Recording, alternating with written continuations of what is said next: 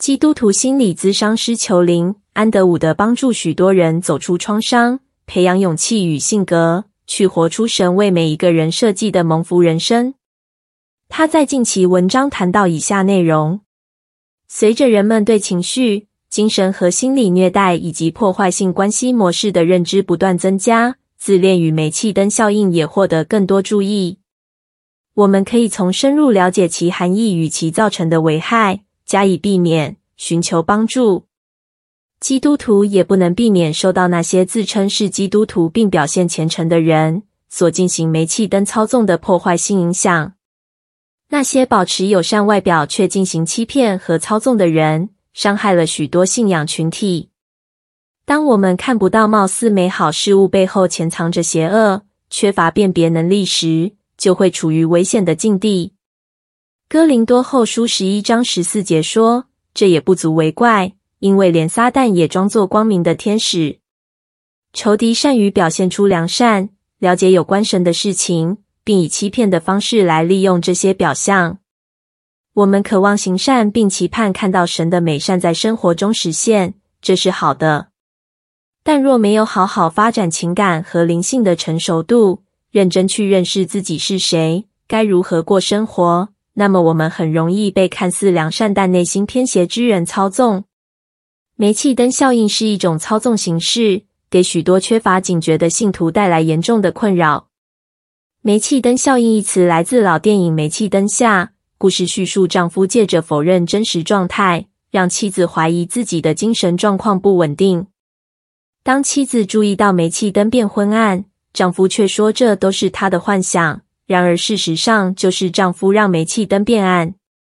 这名丈夫的行为包括扭曲和否认现实，使得他的妻子开始质疑自身相信的事实。这种心理操纵的模式如今被称为煤气灯效应，让受害人逐渐开始怀疑自己。煤气灯效应破坏了一个人对世界的定位感，使他们怀疑自己的感官能力。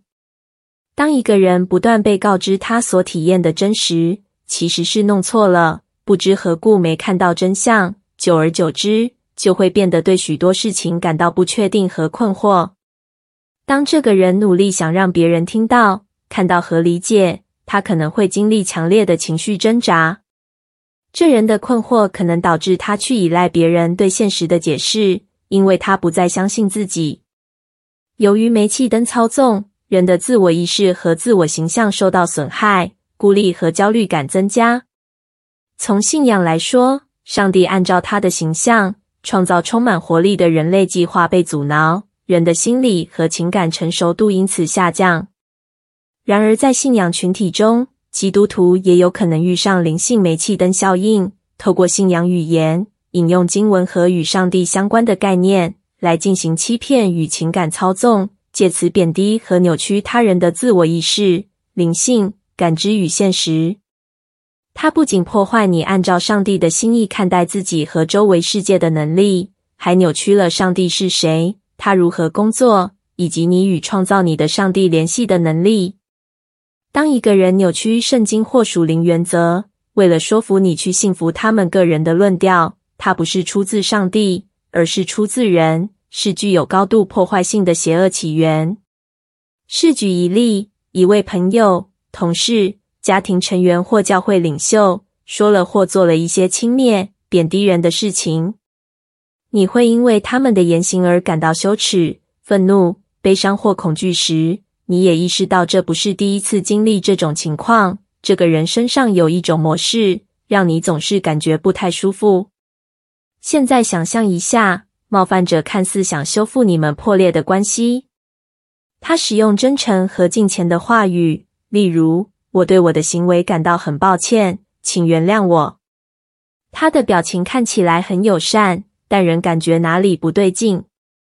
因为你渴望看到好的结果，希望能活出基督的样式，你经常很快就去原谅、施予恩惠，并否认你所经历的负面影响。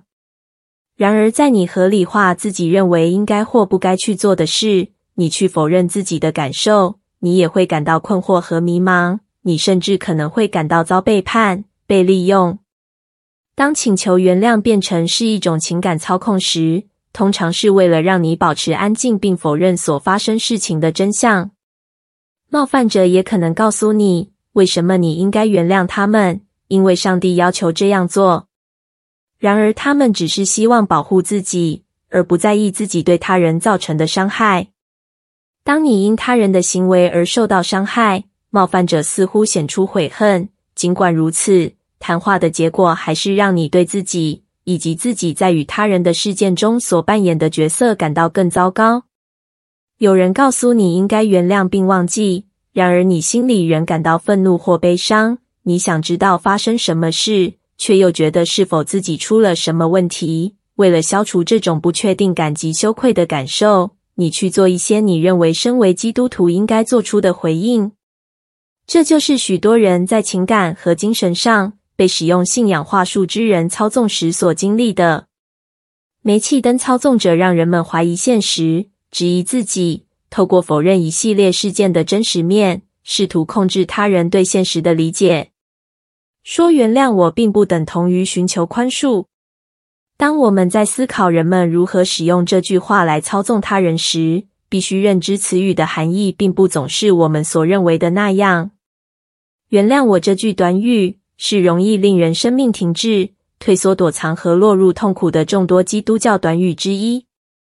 当我们使用这些词语，却不去面对我们的行为如何影响他人，就会助长对真实状况的否认。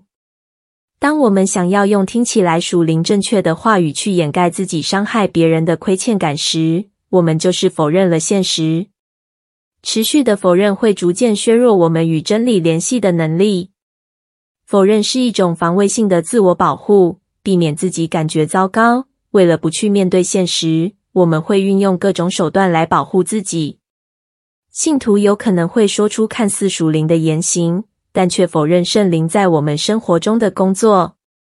当我们利用一些信仰短语来进行煤气灯操纵，是阻碍我们承认真实的想法、感受或需要，忽略更亲近上帝的真理，没有好好去认识自己是谁、上帝是谁，以及他如何爱我们。另一方面，当我们受到伤害却说服自己和他人，我们实际上所经历的情况并非如此糟糕时，我们也会渐渐不再信任上帝帮助我们克服困难的能力。宽恕是一份美丽的礼物。当宽恕是按照上帝设计的方式给出时，它能带来医治和更深层面的连结。